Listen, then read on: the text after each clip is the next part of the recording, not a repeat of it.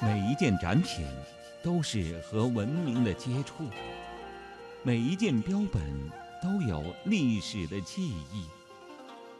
聆听奇妙故事，探寻奇迹的发生。春天姐姐带你走进博物馆。亲爱的小朋友、大朋友，你们好，欢迎收听《博物馆的奇妙故事》。今天和春天姐姐一起讲故事的叔叔是北京自然博物馆的高原老师。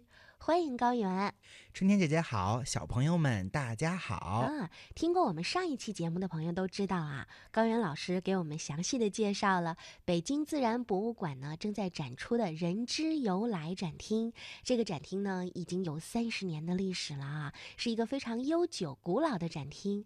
高原老师对这个展厅呢是有非常细致的了解，他呢也和我说，嗯，要给小朋友们讲一讲人的进化的五个阶。段，那其实对于普通的观众来说的话，还真是不是很清楚。可能我们作为北京的孩子，可能光知道北京猿人哈。那么今天呢，我们就请高原老师为我们讲一个梦幻点的故事。我们一起来穿越到七百万年前，我们来看看古人类是经过什么样的演化，变成了现在的我们呢？下面就请高原老师来给我们讲故事吧。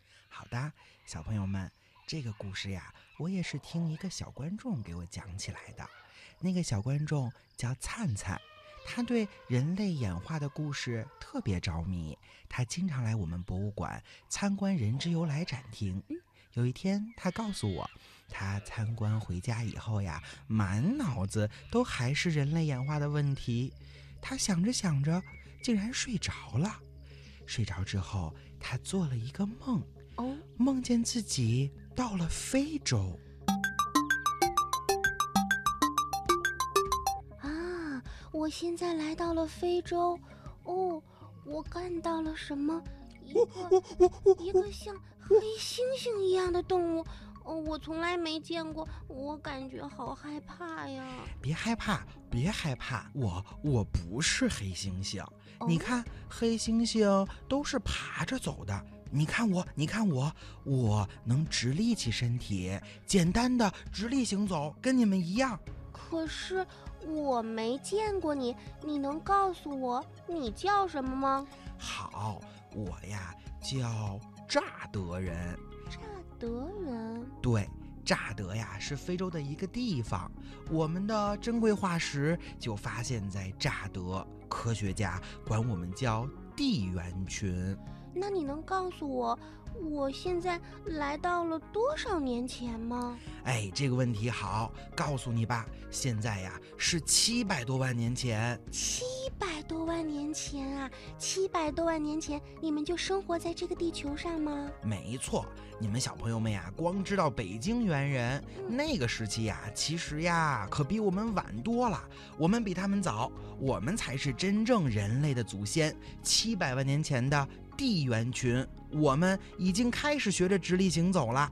那我想问问，你们的日常生活都做什么呢？哎呀，别提了。虽然我们慢慢开始学会直立行走，但是我们仍保留了爬树的本领。我们的脚和我们的手更适合爬树。我们为什么得会爬树啊？因为我们走的还不好。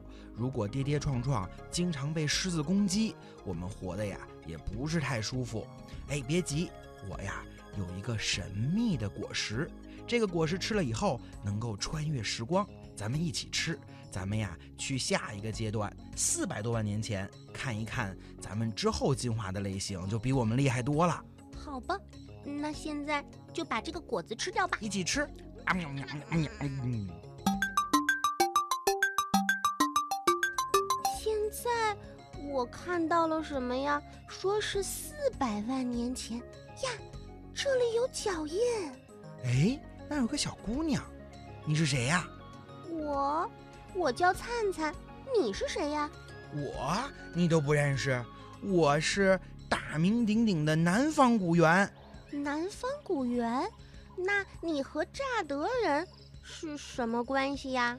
乍得人呐，是我们的祖先，他们生活在七百万年，我们呀比他们进步一些，我们已经会非常熟练的直立行走了。你看，你看，刚才你看到的呀，是著名的莱托里足迹，是迄今为止科学家发现的能够直接证明我们能直立行走的证据。哦，好吧，那你会直立行走了，你在这里生活的话，你也是要靠自己打猎、自己捕食吗？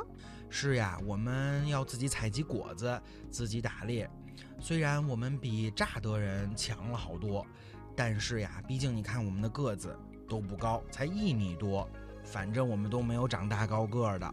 而且你看我们的手上面也没有爪子，你看我们的牙跟你差不多，也不尖，所以我们并不能啊很好的捕食那些小动物。我们主要吃植物，但是呢，我们没有这些武器，也还是挺害怕狮子猎狗的。那要是我知道，我知道，你们是不是大家住在一块儿呀？没错，我们呀团结力量大。科学家在非洲阿尔法地区发现了我们十四具的遗骸遗址呢。我们那会儿呀就组建了世界上第一个家庭的概念。哦，你们当时就已经会群居了，是吗？没错，我们依靠群居保护自己。有的同伴管放哨，有的同伴管看小孩儿。我是群组里面厉害的主，我去出去找食物。哇，好厉害呀！那当时你们都是这样小部落吗？十几个人、二十几个人一起生活？对，我们是分小群的。嗯既然你这么好学，我也不小气。我呀也有一颗神奇的果实，嗯你吃下去，咱们穿越时光，可以看看再之后我们能演化成什么阶段。一起吃吧！好吧。啊嗯嗯嗯嗯现在我好像来到了二百五十万年前，那就是说，南方古猿已经变成了另外的世界了。哎你你你是谁？你是谁呀？嗯，我是灿灿，你是南方古猿吗？你小心点儿！我不是南方古猿，我是能人。你小心点儿，你马上就要踩到我做的石器上面了，你的脚就要被扎破了。哎呦，这是什么呀？这个这个又像石头吗？怎么会这么尖？哎呦，嗯，你告诉我这个东西是什么呀？嗨，你不懂了吧？嗯来看看，这个不是一般的石头，这个呀被我们加工过了，我们管这个叫石片。你敢摸摸吗？像小刀一样锋利。那这是你们的武器吗？没错，哎，之前我们人类的祖先活的那叫一个委屈，嗯被狮子抓，被猎狗追。我们到了能人阶段，大脑和手都更加进化了。我们可以把大石块砸成小石块，把小石块再加工成锋利的石片。我知道了，石器不仅是武器，那日常生活当中肯定也可以帮助你们做其他的事情喽。当然，当然啦，你好幸运呀！我们刚打了一头鹿，来，你看着，我拿石片呢，给你把肉割下来，非常非常方便，快着呢，马上就割下来啦。哎，这一头大鲜肉可好吃了，灿灿给你尝尝。我可不吃血淋淋的、不熟的，我可不吃。你们不把它加热吗？不用加热，带着血才有营养呢。你们都不敢吃，算了算了算了，我呀也有个神秘果实，你要不愿意吃我的生肉，你就吃它吧。哦，好吧，我还是往后面再走一走吧。来吃果子吧。啊呜！嗯，现在哦，我看到了对面走过来一个站着行走的人，好像他看起来多了好多智慧。你好，我是灿灿，你是谁呀？你好，小姑娘，我我我是直立人呐，我就是有名的北京猿人。啊，我们的祖先。你生活在多少年前呢？我们北京猿人生活在五十到七十万年，已经进入到了人类的直立人阶段了。你看，咱们的面相差不多，而且你看我身上的毛也少了好多了。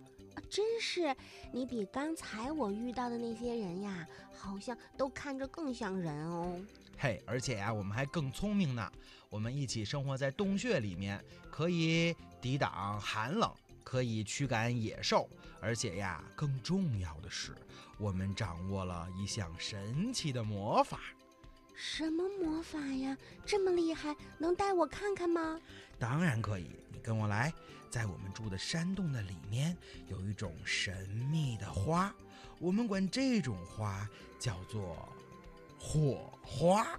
火呀！我知道了，也就是说到北京猿人阶段，你们就可以生火啦。那生火不仅可以取暖，而且还可以吃熟的肉了，是不是啊？没错，就是你们喜欢吃的烤肉，要不要尝一块？好啊，好啊，好啊，我饿着呢。嘿，快吃吧！你边吃啊，我边跟你说，我们北京人呢，我们不吹牛。其实这火呀，不是我们自己生出来的，因为我们直立人呐还不会钻木取火呢。我们生火的方式啊，叫做自然生火。你知道森林着大火吧？我知道是天火，对不对？没错，一般啊，我们就利用天火，小心翼翼地把火种保留下来。我们有些办法，首先呢，让它离水远点儿。而且呢，我们在山洞当中，我们的部落成员经常会添柴，把它维持起来。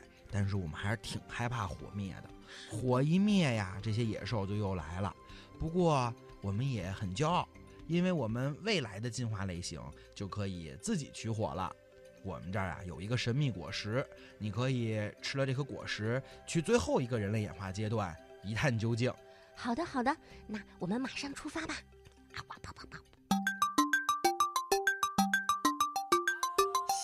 在，哇！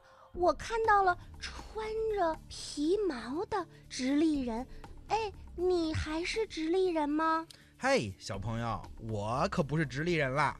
你看，我跟你几乎没有什么区别啊！当然，我比你强壮很多。嗯，你看，我们穿着兽皮，看我脖子上还有项链呢，而且我们的武器更加先进了，像矛，像流星锤，我们经常使用。